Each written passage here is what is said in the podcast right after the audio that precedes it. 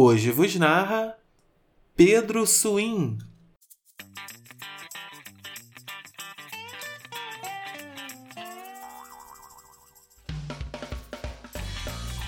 E quando ele chegou ao castelo, a princesa já estava longe dali, jogando cartas e bebendo com as amigas em um armazém de esquina.